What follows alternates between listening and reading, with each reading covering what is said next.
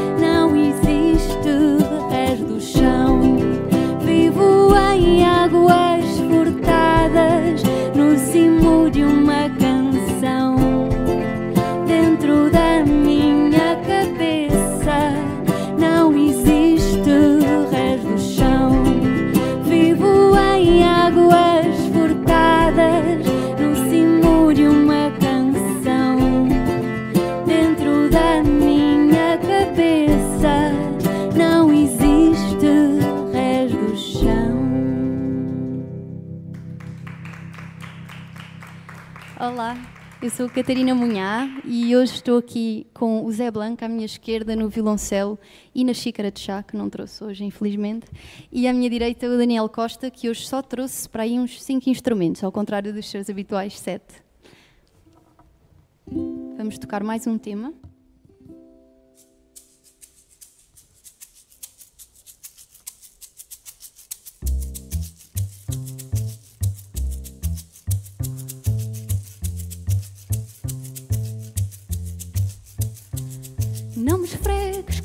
gato, sei que tenho um ar pacato, mas isso não quer dizer coitadinha da mulher.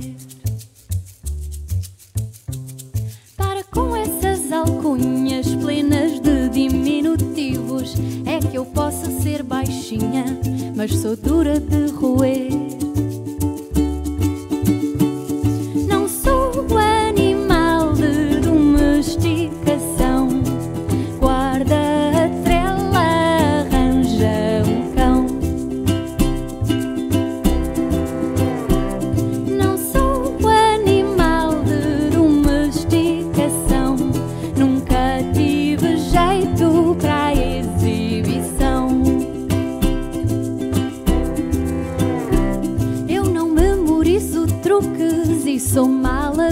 E à equidade derradeira. Gosto de ser cavalheira. Não te esqueças, caro amigo, cão que ladra não te morde e eu nunca te ladrei. Tu não te metas comigo.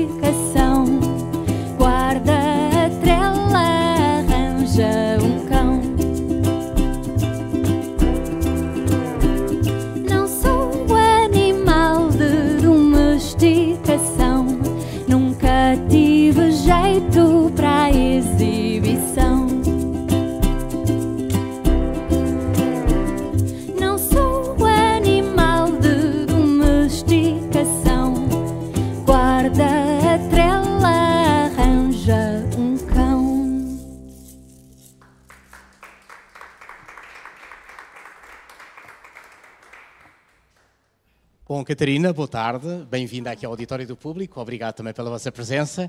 Ahm, você começou muito cedo ah, a lidar com música. Primeiro com piano, não foi? Aos 5 anos. Sim. Isso foi muito por influência do seu avô, que tocava piano? Eu, eu acho que só pode ter sido, porque uma criatura com 5 anos andar a melgar os pais para querer tocar piano, acho que deve ter sido por ter ouvido o meu avô tocar, de ouvido, que ele nunca teve aulas. Como é que. Exatamente, mas os seus pais também tinham um gosto pela música, verdade? Sim, não o meu pai o também avô. tocava assim um bocadinho de ouvido, guitarra e assim. Você nasceu em Lisboa? Nasci em Lisboa. Em sim. que anos já agora? 87. 87, muito bem. Você, hum, nessa altura, quando lhe puseram um piano à frente, ah, bom, 5 anos, não dá assim propriamente para se recordar muito, mas como é que os seus pais dizem que foi a sua relação com o piano? Não, eu lembro-me da primeira aula de piano, sim. Foi? Lembro-me de estar com a professora e ela dizer agora podes tocar na tecla que quiseres. E eu escolhi uma das agudas, mas lembro-me E de estar... martelou até e a tecla se cansar, não? mas lembro-me de estar fascinada, assim, com o som do Hum. piano. Portanto, aquele som do piano começou de alguma maneira a. hum, já ouvia música, com certeza, antes, mas esse som do piano acabou por, por hum, fazer com que você o aprendesse mais depressa, esse gosto por, por aquele som que o piano se bem tinha. que na realidade eu baldava muitas vezes ao estudo da música Hum. clássica para fazer eh, assim já espécie de composições próprias, que não eram Ah. propriamente composições na altura. O que é que a punham a tocar nessa altura, como exercícios? Ah, tinha Mozart, Bach, tinha assim várias pequenas peças Portanto, clássicas para iniciantes. Eu começava a estudar assim e depois, passados uns minutos, já estava a experimentar sons. Há uma altura em que eh, você entra para a Orquestra Metropolitana e aí aprende violino, não é? Muito porque o piano, como já disse, não era instrumento de orquestra ali Sim. e, portanto, eh, tinha que aprender um outro, não é? E as suas Sim. amigas. Eu fiquei também- contentíssima, os meus pais não acharam tanta piada porque isto foi sem aviso. Eu saí da sala a dizer: Mãe, pai, vou tocar também violino. E eles: O quê? Sim. Porque é que eles acharam que. Não estavam à espera que me propusessem um novo instrumento, eles achavam que eu podia entrar para a metropolitana e tocar piano. E tocar só. piano. Bom, como é que se deu com o violino no início?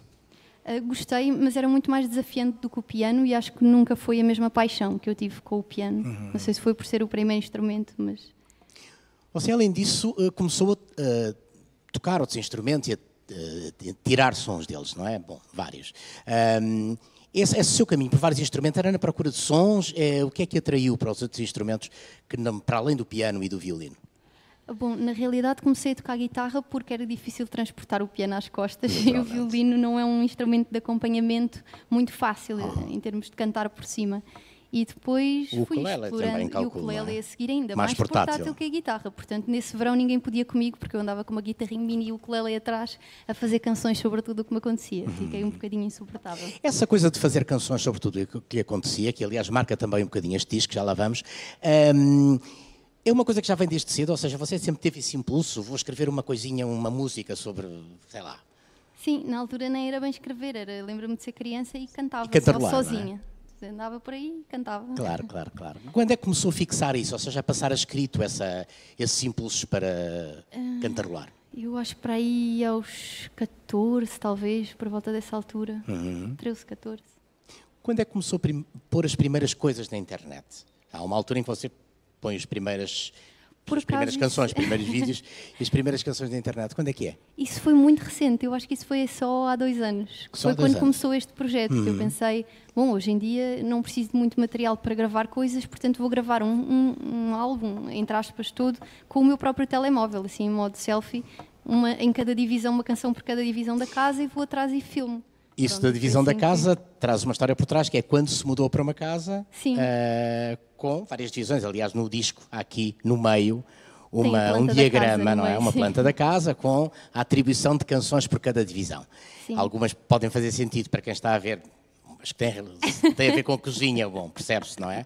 Depois as que têm a ver com o quarto, mais ou menos. E depois as outras são mais, enfim, o sentido poderá ser um bocadinho mais volátil, não é? Mas eh, essa ideia de atribuir canções às divisões da casa ahm, nasceu-lhe de onde? Foi da própria da casa em si ou por achar piada a ideia? Uh, foi porque, em motivos logísticos, eu- o que eu possuo são instrumentos. Eu tenho muito poucas coisas, mobílias, etc. E, portanto, como o apartamento não estava mobilado, aquilo que eu tinha era o piano, o ukulele, o violino, a guitarra, instrumentos espalhados por toda a casa. E era quase tudo aquilo que eu tinha lá dentro. E, portanto, achei que, olha, e se eu agora aproveitasse isto e fosse compor uma canção aqui, uma canção ali? Uh, e pronto, e depois fui procrastinando a parte do mobiliar a casa e Aham. Antes de chegar aí à casa, há uma outra coisa que é. Não só a música clássica eh, influi na sua, no seu conhecimento musical no início, como também começa a ouvir outras coisas, pop, rock, indie, bossa nova, eh, começa a ter ouvido para outro tipo de músicas. Como é que essas músicas foram influindo na maneira como depois acabou por fazer canções? Eu acho que me deu muito mais liberdade, porque o clássico é uma coisa muito rigorosa e partitura, e temos de tocar as notas que estão ali, e de repente isso foi uma maneira de eu poder juntar aquilo que eu queria tocar e inventar com música gravada, música. E lembro-me que o ponto de viragem acho que foi quando comecei a tocar música irlandesa no violino e pensei, uau, isto não serve só para tocar Bach ou Mozart, com todo o respeito por Bach e Mozart, mas foi, fiquei mesmo feliz nessa altura que andava a tocar músicas irlandesas num Irish pub. E depois a composição destas canções acaba por compô-las quê? No ukulele, na guitarra ou no piano? Algumas foram ao volante do carro, assim a percutir, porque quando me Um sai outro tenho que, instrumento. tenho que lançar cá para fora. E se só tiver uma colher, é pronto, vai sair com o que eu tiver à mão. E punha isso, metia isso na cabeça, e não, não, não, no gravava? telefone, gravava? Agora com os telefones Grava é com o maravilhoso, telemóvel. então consigo gravar com o telemóvel logo na altura. Imagino os acordes por trás e Uhum. se tiver o ukulele à mão, melhor. É logo, é muito portátil. Mas a ideia depois de dar algum corpo às canções, vesti-las, não é? Sim. Com arranjos. eh, isso depois é um trabalho seu, é um trabalho juntamente com os músicos, como é que isso funciona? Sim, isso foi a culpa do Hélio Moraes que está ali, que me levou para o estúdio da AUS, que também é um nome bonito porque é um nome de casa. E, hum, e lá, com a equipa da AUS e com outros produtores de fora, o Sérgio Nascimento, o António Prem Pires e depois com o Jovelin e com o Mocotó lá dentro da AUS, fizemos arranjos para cada canção, porque isto era uma coisa completamente nova para mim, não é? Eu tinha sempre um acompanhamento e a voz por cima, mas em termos de pensar as canções de outra maneira, com mais arranjos, foi toda uma viagem. Este seu disco, que aliás saiu eh, sexta-feira passada, eh, que se chama Animal de Domesticação, não é animal de estimação, nem é animal doméstico, mas tem muito a ver também com o seu espírito, ou seja, é um espírito rebelde, de alguma maneira, e com se- muito pouco dado às convenções. Aliás, você parece pendurada numa árvore, por razões que explica numa entrevista, dizer, então, vamos, como é que vamos tirar a fotografia? Ele subiu logo à árvore, não é? Eu- Para tirar as fotos. E, e esse, esse modo de lidar com as coisas que são mais ou menos convencionais, uma pessoa tira fotografias sentada, em pose, etc. Não foi o seu caso. Eh, Também não é o caso eh, da forma como encara, por exemplo, eh, um pouco as relações sociais, ou seja, as suas canções brincam um pouco com isso. Sim, eu diria que mais que rebelde, gosto muito de brincar, brinco com tudo e não gosto de Uhum. Levar a rebelde, era vida muito a sério e então questiono, questiono também muitas coisas e portanto acho que nunca me parei de perguntar os porquês das coisas, isso em relação a tudo, à vida social, emocional, profissional, tudo. Ahm, Este animal de domesticação, que é, que é o tema que, que já ouvimos, foi o segundo tema que ouvimos eh, aqui hoje, ehm, quando compôs, que é um tema irónico, claramente, quando compôs estava a pensar em quê? Eu tinha um, um gato que não era meu, era um gato de rua que vinha até Uhum. à janela e que todos os dias aparecia mais ou menos à mesma hora, eu dava-lhe comida e Gato festas pontual, e etc. E eu pensava, "Epa, isto é, é o tipo de animal que eu gostaria de, de ter, ou seja, não faz-me alguma confusão os animais domésticos estarem presos em casa e, e sinto-me eu própria, se calhar também não gosto muito de estar dentro de, de casas e daí essa, essa transferência, digamos assim. E olhava para o gato e pensava, isto é, é uma vida, deve ser uma vida mesmo boa. Portanto, andar por aí a explorar o mundo e depois saber que se tem uma base segura, onde vem ter algum carinho, conforto e colo, mas também espaço e liberdade para, explorar. E Portanto, a isso ideia de, de alguma liberdade de, de- comportamentos e de, enfim, de Sim, movimentos de, tem muito a ver com ausência isso. de posse, ou seja, e- aquele gato não é meu, eu não tenho aquele gato como nas relações, às vezes parece quase que nós temos as pessoas, as- as pessoas nos têm a nós, e na realidade podíamos ser só como aquele gato, em que vivemos com, e não somos donos de, e fala um bocadinho sobre isso. Nas letras brinca também com outra coisa, que é aquela ideia muito simpática sempre dos senhores dizerem às senhoras, não, passo primeiro, abrir a porta, pagar o jantar, etc. Não, não Eu quero que me façam isso, deixem-me ser de cavalheira, não é? cavalheira, deixem-me sim. ser eu a fazer essas Acho coisas. sou pró Isso equidade tem a ver com essa liberdade, com esse conceito de liberdade? Sim, tem a ver com esta coisa de eu ser pró e cuidar de géneros, portanto eu gosto muito que os homens sejam cavalheiros, mas eu também gosto de ser cavalheira, e acho que Ok, Quando, quando deu o salto, digamos assim, de canções colocadas na internet, aqui para um disco físico, ainda por cima com o selo de uma editora como a Sony, não é provavelmente uma editora independente, ahm, como é que olhou para esse salto? Ou seja, a passagem de uma coisa para a outra, ahm, mexeu Eh, alguma coisa consigo coisa- ou tanto faz? É, foi uma coisa muito gradual, felizmente. E foi uma amiga que me mostrou ao Hélio e o Hélio mostrou-me ao estúdio da AUS e levou-me assim muito de mansinho, conhecer o técnico de som que está ali Para atrás, o não João é? Trezo, tudo assim muito devagarinho. Vamos só fazer uma maquete, vamos só gravar, só, só para ver como é que soa, tudo assim muito devagarinho. E acho que foi esse jeitinho e esse carinho que ele teve comigo que me fez não sentir que fosse um salto. Fui só tocando, gravando, tocando e gravando e de repente foi as coisas Com o disco cá fora e depois de ouvir o resultado final, qual é a sua opinião? Ah, eu nunca sou satisfeita, não? eu quero é o próximo já, próximo disco, mais músicas. Ok, bom, não é o próximo disco, é a próxima canção. Vamos ouvir então uma que tem a ver com o resto de chão, propriamente dito, que é um, Sim. o resto de chão onde você mora, e, e que se chama Res do Meu Chão. Portanto, muito obrigado a todos por estarem aqui a assistir, muito obrigado a quem está ah, no face, via Facebook a assistir esta, esta pequena conversa, este pequeno concerto, e bem-vindos e até o próximo encontro aqui na, no auditório do público. Muito obrigado. Obrigada.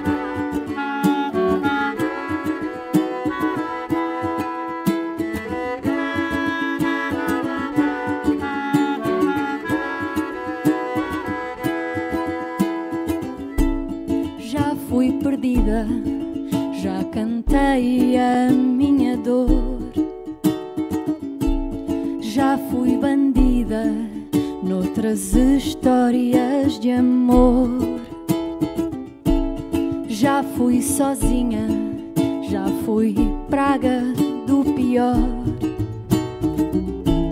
Já todos fomos do mais frio ao Equador. Anda cá para este abraço que nós temos tanto espaço. Não te sintas tão alheio. Eu sou tu e o mundo inteiro.